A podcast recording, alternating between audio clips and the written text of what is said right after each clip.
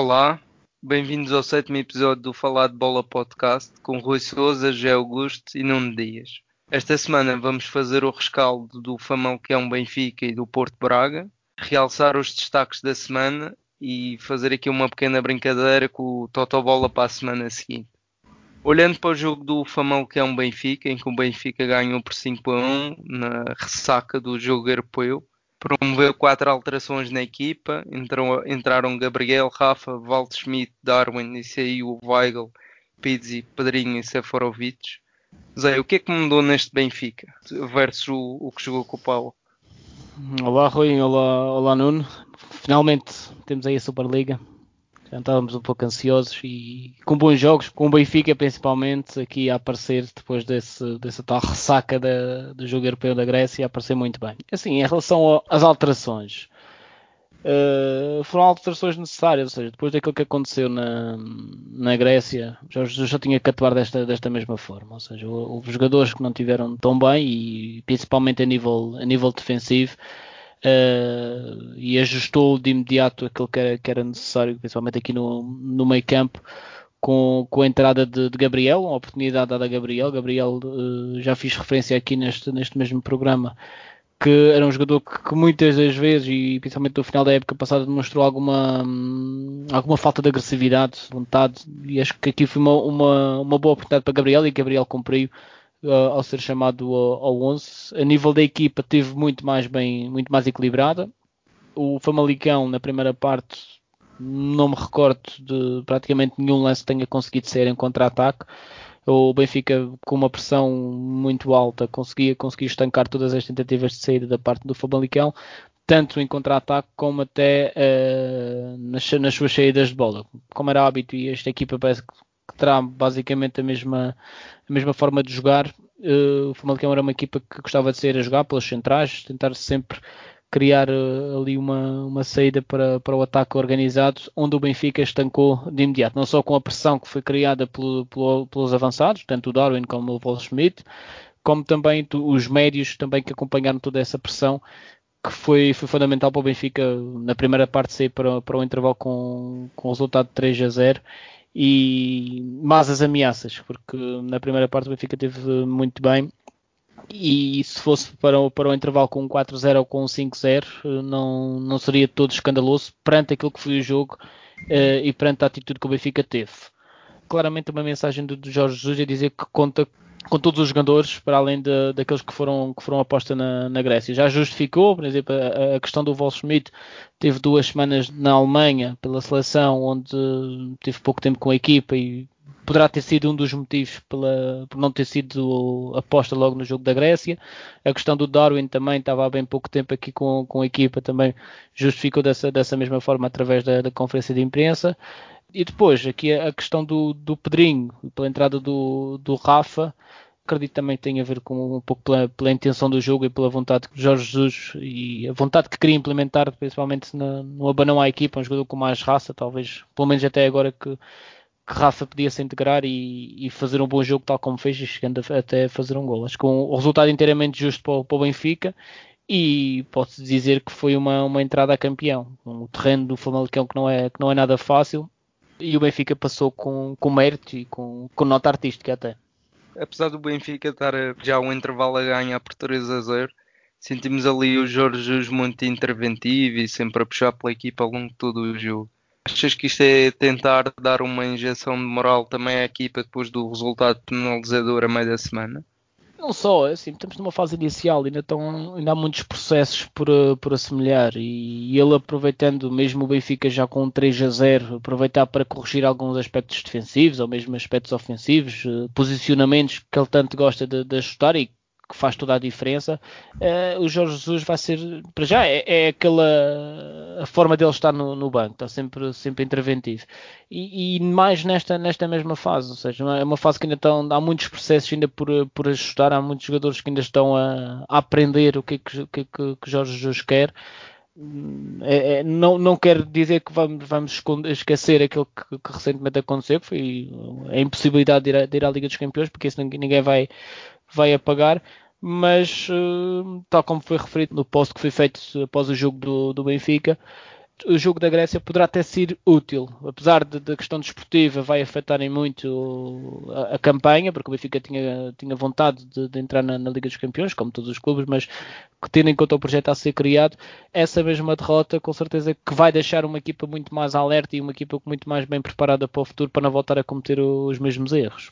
Oh, Zé, mas é um erro que sai caro no contexto que, do encaixe financeiro que o Benfica necessitava que acontecesse, não é? Ele, o Benfica está-se a reforçar com, com, com jogadores e, com e a fazer transferências que não são baratas para, para o futebol português e perde aqui um encaixe de 40 milhões de euros. Estamos a falar de um, de um erro caríssimo. Tudo bem que é, também peca e, neste, e, é, e é uma infelicidade que o Jorge Jesus teve e o Benfica de ser só uma mão, porque acredito que se fosse, se fosse a duas mãos a, a história do, da passagem e do acesso à Liga dos Campeões seria diferente.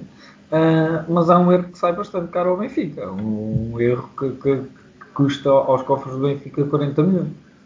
Eu concordo, eu concordo contigo, mas uh, não esquecer também aqui um, um ponto, uh, que é o Benfica passava agora na Grécia, vamos colocar esta, esta hipótese, uh, mas ainda tinha que enfrentar um Krasnodar. Verdade que era, que era a duas mãos, mas estamos a falar de uma equipa que neste momento já leva oito jornadas no campeonato.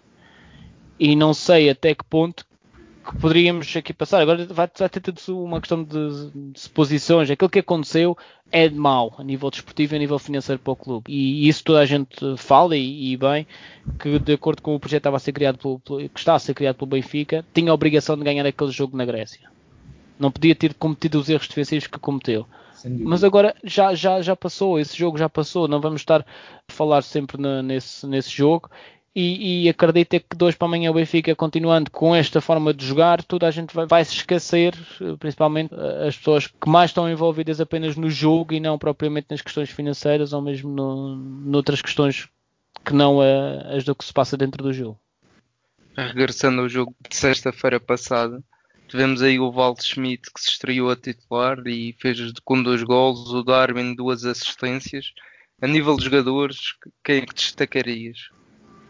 Assim, neste jogo destacaria claramente o Darwin. A dinâmica que implementou o Darwin, peço desculpa, o Volschmidt e a relação que conseguiu estabelecer com o Darwin, assim é que está correto. Não só com o Darwin, como também com todos os colegas. A forma como interpretou o que, é que o jogo precisava, a forma como o, o Famalicão estava a defender e a forma como ele estava a tomar a decisão de conseguir criar espaços, conseguir uh, criar eh, situações de gol, para além de ser uma estreia, consegue fazer um gol com muita qualidade, nota-se perfeitamente a frieza, também estamos a falar de um jogador alemão, que já é típico, mas a frieza como encara o gol, nota que temos ali muita qualidade e eu destacaria assim, para além do Darwin, que teve bem, mas uh, acima do Darwin ainda destacaria o Volschmidt. E no meio campo, a qualidade de passe do Gabriel também se fez notar e um Tarabat aí muito forte na transição, certo? Sim, sim tanto na transição ofensiva como na transição defensiva. O Tarabat teve um ótimo jogo, teve uh, concentrado principalmente. Muitas vezes ele acaba por fugir um pouco ao jogo pela atitude e pela pela raça que tem, mas neste jogo teve totalmente focado no jogo e vi-se a vontade, a forma como estava a, a, a, dar eh, confiança aos colegas que estavam a atacar. Sabiam que ele estaria sempre presente, tanto ele como Gabriel cumpriram muito bem a nível defensivo e conseguiram estancar qualquer tentativa de saída do, da parte do Famalicão, mas isto também eh, relacionado com aquilo que estava a ser feito a nível dos próprios avançados que inicialmente condicionaram o jogo, mas Tarabat teve bem neste mesmo jogo.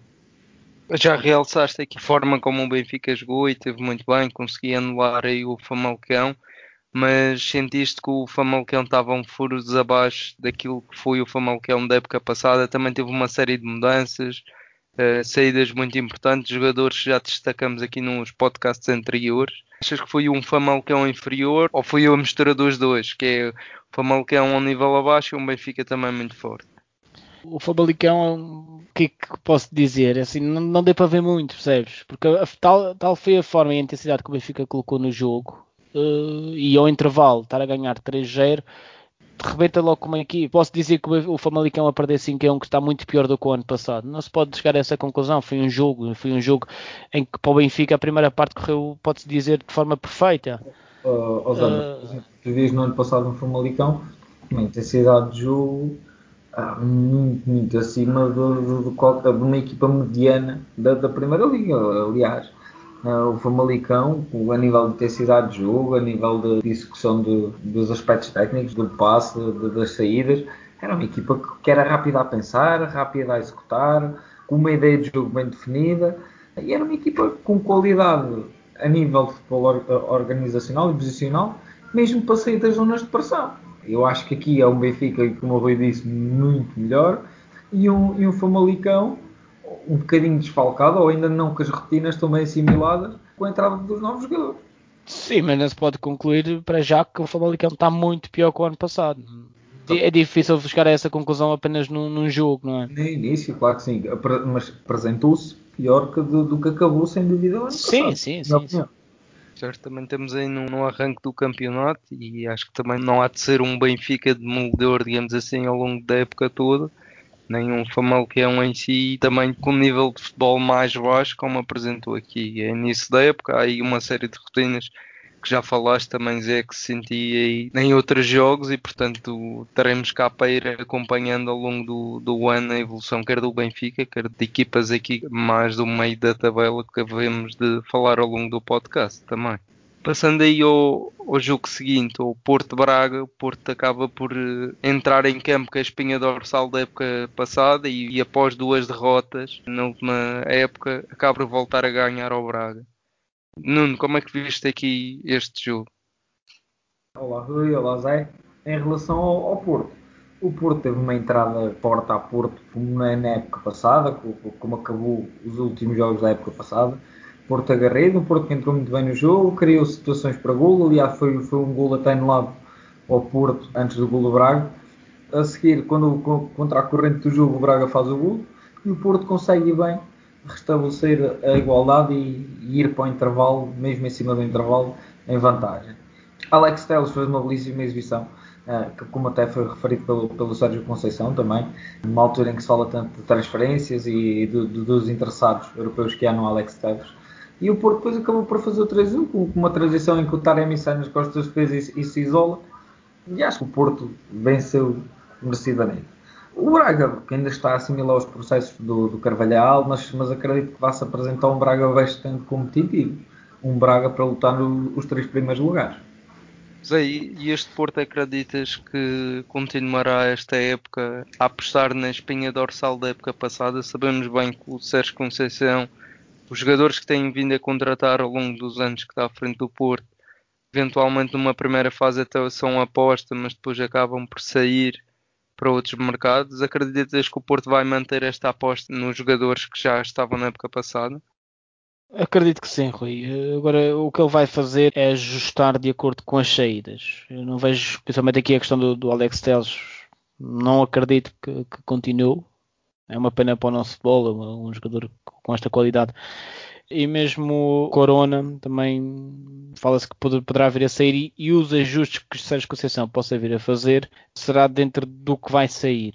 Porque se formos a ver, ele não houve uma contratação do Porto que, tirando a questão do, do Taremi, que possa vir a ser titular de caras no Futebol Clube do Porto. E a tal questão, o Porto acaba a época passada com esta equipa praticamente, onde comparativamente ao jogo da Taça de Portugal, só Luís Dias é que não foi titular nesta equipa. Ou seja, isto, isto, é, uma, é uma mensagem clara que o Porto vai ser esta espinha dorsal, tal como tu apelidaste bem, e, e acho que é uma equipa forte, sem dúvida, e mostrou agora no jogo contra o Braga e o facto de também estarem mais tempo juntos e não haver grandes mexidas, muitas vezes também é um ponto a favor da, da, da, própria equipa. Vai haver um melhor entrosamento, já não precisa aquela fase de adaptação, perceber realmente as decisões dos colegas e, o Porto, da maneira como tem vindo a jogar. Na verdade, não estamos a falar de um, de um futebol muito espetacular, mas é um futebol eficaz. É um futebol que consegue ter resultados. Por exemplo, agora no, no jogo entre entre de tal forma que o Braga foi totalmente surpreendido pela capacidade e pela vontade que o Porto teve para recuperar a bola e a nível ofensivo criou várias oportunidades, consegue fazer um gol que é anulado contra a corrente do jogo que sofre um gol mas volta ao jogo e que volta com, com capacidade para criar oportunidades de gol e acho que o Porto vai, vai ser muito isto. O Porto ao longo de, desta época vai ser muito isto que eu não estou não a ver. Posso ver a ser surpreendido, mas não estou a ver, a ver muitas alterações neste 11 do, do Porto, a não ser que hajam, que hajam saídas. Porto, na época passada, apresentou um futebol muito agressivo nas entradas na primeira parte. Sentiste isto neste jogo e de que forma é que o Porto reagia aqui à contrariedade para fazer esta reviravolta? Como é que viste isto? Tal questão, eu ainda há pouco estava a referir, e o Porto teve uma atitude de voltar ao jogo. E volta. Verdade que o jogo a partir daí equilibrou um pouco mais, porque estava totalmente, o ascendente do jogo estava todo para o Porto, antes do gol do, do Braga. O Braga logo a seguir ainda consegue finalizar, mas o gol é anulado por fora de jogo. Mas mesmo nesse momento o jogo equilibra ali um pouco, mas o Porto volta a tentar uh, tomar conta do jogo, toma conta do jogo e consegue ir para o intervalo, no meu ver, de forma justa a ganhar, apesar de haver ali dois golos no espaço de, de, um minuto ou de dois minutos, mas de forma justa o Porto vai para o, para o intervalo a ganhar e, e, com todo o mérito. Estava aqui a pensar que o Porto acaba por marcar dois penaltis ao longo do jogo, mas acabou por ter eh, produção suficiente, digamos assim, para ter vencido e não retira qualquer mérito à vitória. Não, no meu ver, acho que não. E o Braga depois na segunda parte parece-me teve ali uma entrada mais forte acaba por eh, desperdiçar o empate, não é? Um lance muito infeliz do Ricardo Horta. E, e o Porto ainda assim conseguiu se manter por cima e, acabar depois por vencer na parte final. Sim, o Porto gerou a partir do, do, na segunda parte e depois desse calafrio, porque realmente é uma, é uma perdida por parte do Ricardo Horta não estamos habituados, mas o Porto conseguiu gerir e definir os tempos do jogo, conseguiu levar o jogo como queria. Apesar do Braga ter bola, apesar de haver, de haver, tentativas de construção e de finalização por parte do Braga, muitas das vezes sem sucesso. A defensiva do Porto é, é forte, com Pepe e Mbemba tiveram muito bem. Também destacava aqui a exibição de Manafá, que mostrou que tem vindo a melhorar. Já do ano passado para cá já tinha mais minutos, já começou a se integrar bem, bem melhor, não só a nível ofensivo como também a nível defensivo. Mas o homem do jogo é claramente Alex Teles, apesar de fazer dois gols de penalti, mas foi também responsável pela assistência para o Sérgio Oliveira. E a meio campo algum destaque, Zé? A meio campo, destacava aqui também a capacidade de Sérgio Oliveira a nível de combate, também do Danilo Pereira, que são dois, são dois jogadores de combate, mas também da qualidade que o Sérgio Oliveira consegue colocar no jogo que o Danilo já não consegue. O Danilo já é, já é um jogador mais posicional, um jogador mais de, chamamos de destruir jogo, onde é bem completado jogando com o Sérgio Oliveira ao lado. Verdade que o Uribe também, também tive bem, mas estes dois dão ali uma, uma estabilidade ao meio campo do Porto muito, muito boa mesmo sentiram aí um, um corona ao nível do que nos habituou na época passada também? Teve bem. Tendo um ou dois lances de um para um, que é do Corona, não posso dizer que foi dos melhores, porque não foi, mas teve dentro do, do normal, digamos assim. E o Sérgio Conceição manteve aí a aposta no Marega, um avançado mais móvel e rápido. O Sérgio Conceição tem-nos habituado a transições, mas continua a manter a aposta que fez ali na época passada e que valeu depois a conquista do título no final, ter um Marega na frente ao invés de ter ali um Soares ou um avançado mais fixo. Como é que vês depois que o Taremi pode encaixar neste estilo de jogo? Acredito, Rui, que o, Taremi encaixe bem neste estilo de jogo do, do futebol que do Porto e há aqui uma adaptabilidade, que, como estavas a, referir e bem, que, que, o Porto também gostava de explorar a transição, também gosta de explorar muitas costas de, das equipas adversárias e com o Marega na frente tem mais viabilidade de o fazer. Uh, tem mais taxa de sucesso de o fazer. É um jogador que é rápido, é possante, uh, é explosivo, muito forte no, no, duelo físico e com o Marega na frente a procurar as saídas nas costas da equipa adversária ganha muito mais vantagem do que se fosse com um avançado mais fixo, em que isso pode jogar mais na profundidade, ele retém para, para a equipa que possa subir em bloco e o Porto, não, o Porto gosta muito mais de explorar as costas da equipa adversária. O Marega ganha esse poderia de, de, saída constante nas costas da, da, equipa adversária, é um jogador que sai bastante bem ali no limite do fora de jogo, nas costas da, da equipa adversária. E com o Taremi, o Taremi também já representou um Rio Ave que muitas das vezes tinha que baixar o ou explorava a transição ofensiva, portanto já não vai ser uma novidade uh, e é um jogador que está inserido dentro desse contexto, porque o Taremi é um jogador lento, e, e acredito plenamente que encaixe bem no, na ideia de jogo do, do, do, Futebol Clube do Porto. Não é que o Futebol Clube do Porto uh, vá apresentar-se com, com, linhas baixas, não, antes pelo contrário, o Futebol Clube do Porto vai, vai, vai, vai ter uma pressão alta, etc. Uh, eh, e não vai abdicar nunca, deixar a, a, outra equipa construir, etc. Não, uh, acredito que condicione logo em cima, quer recuperar logo a bola no, no primeiro terço da equipa adversária mas acredito sim que o Porto cria muito mais perigo uh, nas suas transições uh, do que no, no, futebol posicional, do que se for no ataque organizado. Sem dúvida alguma, é muito mais perigoso em contra-ataque do que em ataque organizado. Uh, e logo aí o Porto, com, com essas duas peças na frente, poderá ter muito mais vantagem.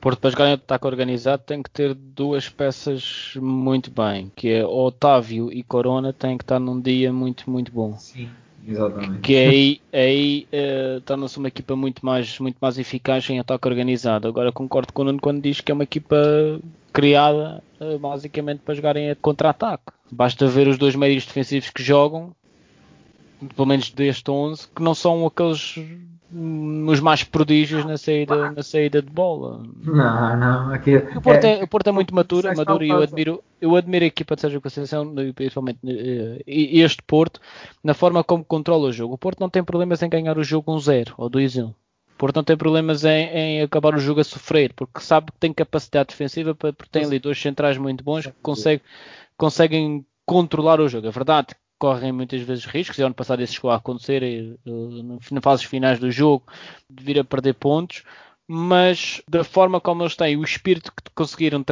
transitar do ano passado para este, acho que vai ser uma equipa que vai ser uma equipa muito unida e vai ser muito difícil de ganhar, a, pelo menos a nível da vontade e do querer dentro de campo a este, a este Porto. Do lado do Braga, algum jogador que queiram destacar? Destacava aqui o, o, André Castro. É um jogador que também sempre foi esta é a imagem dele, um jogador muito batalhador, com muita, muita garra. Eh, acho que será aqui uma mais-valia para o Braga, agora neste meio campo de novo. Já, já fomos falando aqui do Benfica e do Porto. De uma forma mais geral, quer a nível de equipas e jogadores, quem é que vocês destacariam nesta jornada? Dou destaque aqui para já é o número de gols que foram marcados nesta primeira jornada. Estamos a falar de uma, de uma, primeira jornada que teve cerca de 25 gols. Acho que só houve um jogo que acabou por 1 a 0, que foi o jogo de, de Guimarães, onde o Guimarães perdeu em casa com o Belenenses. Foi o único jogo que ficou com, com menos de dois gols, pelo menos, no, no, jogo, e destacava isto é um ponto positivo para o nosso campeonato. A nível de, das equipas, destacava a, a, exibição do Benfica, do Porto, as duas equipas que falámos, e também destacava ainda o Santa Clara, que conseguiu uma vitória em casa com o Marítimo por, por 2-0, sem sofrer gols. É sempre importante ganhar numa primeira jornada e da forma como, foi, como ganhou o jogo. Destacando também, pelo outro lado, de forma negativa, uh, o Guimarães na expectativa que estava a ser criada uma, uma boa equipa e não quero dizer que o jogo não vai significar nada, mas para a primeira jornada foi muito, muitos furos abaixo do, do que estávamos à espera do, do Guimarães, um Guimarães que, que mesmo a perder por, por 1 a 0 não criou uma oportunidade clara de, para fazer gol, tivemos um jogo com o Belenenses também, a partir do momento em que faz o gol, ficou instalado lá atrás, controlando também as tentativas ofensivas por parte do, do, Guimarães, mas um Guimarães com poucas ideias, com pouca mobilidade ofensiva. Para além do resultado, a exibição foi, foi muito fraca. Não foi aquele jogo que pode-se dizer que, que a equipa perde em casa, mas que mandou uma bola oposta ou que teve mais ocasiões para pelo menos chegar ao empate. Não, não foi ali uns cruzamentos do, do Quaresma. O jogo, basicamente, a partir do momento que o Quaresma entra, foi pelo corredor do Quaresma com bons cruzamentos, como já podíamos esperar, mas que não teve, não teve uma resposta por parte dos avançados do Guimarães. Em relação aos jogadores, eu destacava aqui a, exibição do Vol Schmidt, que fez o jogo que já falamos, esteve muito bem em, toda, em toda a partida. Tiago Santana, pelos dois golos do jogo do, do, Santa Clara, que fez a equipa ganhar por 2 a 0. E o Gustavo Sauer, que faz também dois golos no jogo contra o Nacional da Madeira.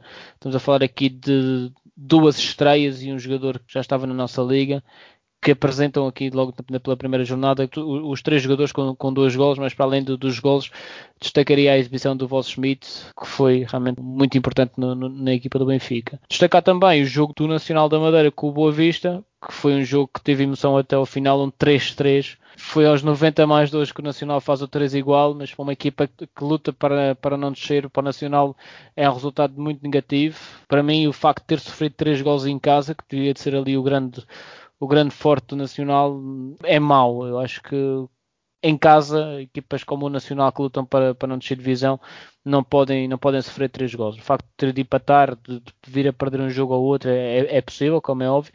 Agora vir a sofrer três gols acho que é, é muito gol para uma equipa que está a jogar em casa. E depois, pelo outro lado, também o Boa Vista conseguir marcar três gols fora e não, não conseguir vencer o jogo. Mas é. para a emoção e para, a festa do futebol em si, é, é um, jogo que, um jogo que teve emoção do início ao fim. Eu acrescentava aí mais dois jogadores à tua lista, que é o Alex Telles, como tínhamos todos referido, o, o Angel Gomes, o miúdo do Boa Vista, que foi, foi contratação deste mercado de verão, com duas assistências e, e com uma capacidade técnica que mostrou ao longo do jogo e acrescenta aquele meio campo muito mais qualidade, muito mais criatividade e, e torna-se um meio campo de boista muito mais produtivo.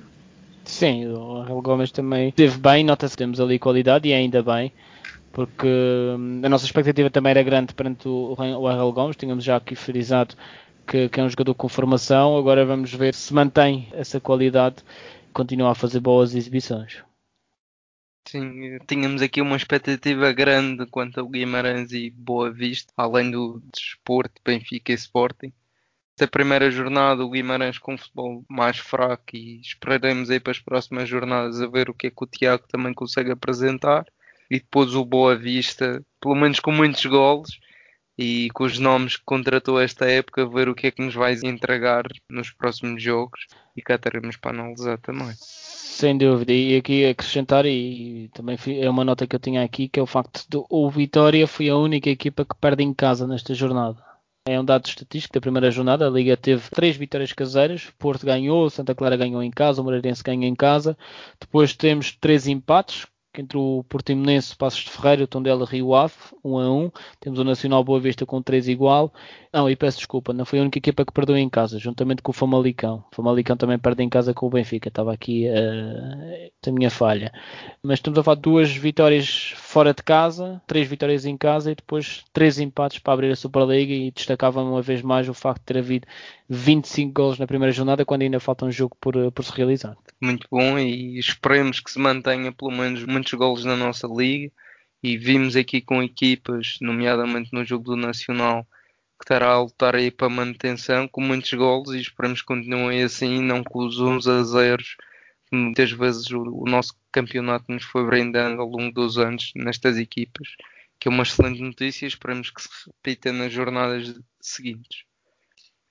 Passava aqui ao, ao nosso último top que estreamos aqui hoje. Há de ser aqui uma brincadeira gira que nos há de acompanhar nos próximos podcasts, que é fazermos aqui o total bola para a próxima jornada, em que o Zé e Nuno, para cada uma das equipas, vão dando aí qual é a perspectiva. Começando pelo primeiro jogo, Braga-Santa Clara. Qual é a vossa perspectiva para este jogo? Braga, Braga a jogar em casa, Braga com, com, orgulho ferido, uh, de começar mal o campeonato, Braga à procura da primeira vitória do campeonato. Zé? Braga ganha. Um. Muito bem. E Marítimo Tondela? Eu apostaria no Marítimo a ganhar em casa. Custou-te a dizer, né? Custa muito. Nuno. Marítimo, também acredito que o Marítimo vá à procura da vitória em casa, da primeira vitória do campeonato. E o Benfica é Moreirense? Benfica. Hum, tenho dúvidas. Não, o Benfica a ganhar, claramente. Certo. Temos o, o derby da, da Invicta, Boa Vista Porto. X. Que é que pode haver uma surpresa. Um empate, eu vou no empate. É sempre derby. E não vai ser um jogo nada fácil para o Porto. Eu aposto no Porto. Apostas no Porto? Apostas. Estarei a esperar agora. Depois temos aí um, um duelo entre duas equipas que vêm da segunda liga, portanto Farense Nacional. Aposto aqui no empate entre Farense e Nacional. Sim, sim. Também vou para o empate. E Gil Vicente Portimonense. Gil Vicente. Está a jogar em casa. Até o meu Sporting não joga. É agora, é o passo inteiro de Sporting. Ah. Só resultados positivos, pá. esperemos que joguem, esperemos que joguem. Sim, é bom sinal, sem dúvida. Vitória no Sporting. Vitória no Sporting também. Aí tem que dissesse outra coisa. Rio Ave Guimarães. Rio Ave. Bom jogo. É. o Guimarães, ou o Guimarães melhora muito, ou, ou, teve um jogo mesmo muito mal conseguido, ou, ou então, sem dúvida, que o Rio Ave não terá grandes dificuldades em casa de, de, ganhar o Guimarães. Portanto, ou um empate ou uma vitória para, para o Rio Ave, mas, todo, mas acredito bem que uma vitória para o Rio Ave. E para fechar, o Belenenses Famalicão. Eu vou no Famalicão. Eu também. O Vocês estão aqui. Não produz, não produz muito, não é uma equipa com boa intensidade de jogo, não é uma equipa muito organizada. Na organização defensiva eles até têm. Agora, tudo o que seja construção, uma equipa que vai ser muito detalhada para o contra-ataque. Pelo menos pelo que eu pude ver do jogo contra o Guimarães, é verdade que ganhou o jogo e tem mérito, não estou a tirar o mérito, mas não estou a ver uma equipa que seja muito de assumir, realmente. E o Famalicão deve de aparecer com vontade de fazer esquecer este primeiro resultado para a Liga. Certo. Vocês aqui a nível de prognóstico estão exatamente iguais, excetuando o Boa Vista Porto. Portanto, cá estaremos para a semana a ver quem é que ficou à frente aqui nesta nossa brincadeira. Quem é que leva o presunto? Isso, isso, isso. Aqui também deixar uma palavra para as equipas que vão jogar agora o apuramento à Liga Europa nesta, nesta semana. Esperemos que consigamos, tanto Rio Ave que teve aqui uma equipa mais difícil, joga com o Besiktas, uh, o Sporting com uma equipa mais acessível, mas que, que, as duas consigam ganhar e consigam assim levar nome do nosso futebol à Liga Europa, juntamente com o Benfica e com, com o Sporting de Braga. Certíssimo. E nós cá estaremos na próxima semana então para fazer aí a análise aos principais jogos da nossa liga e neste formato mais regular, depois a fazer aqui o destaque da semana e também esta brincadeira do Totobol. Zé Nuno, muito obrigado e até à próxima. Obrigado, Luís. Muito obrigado. Um abraço.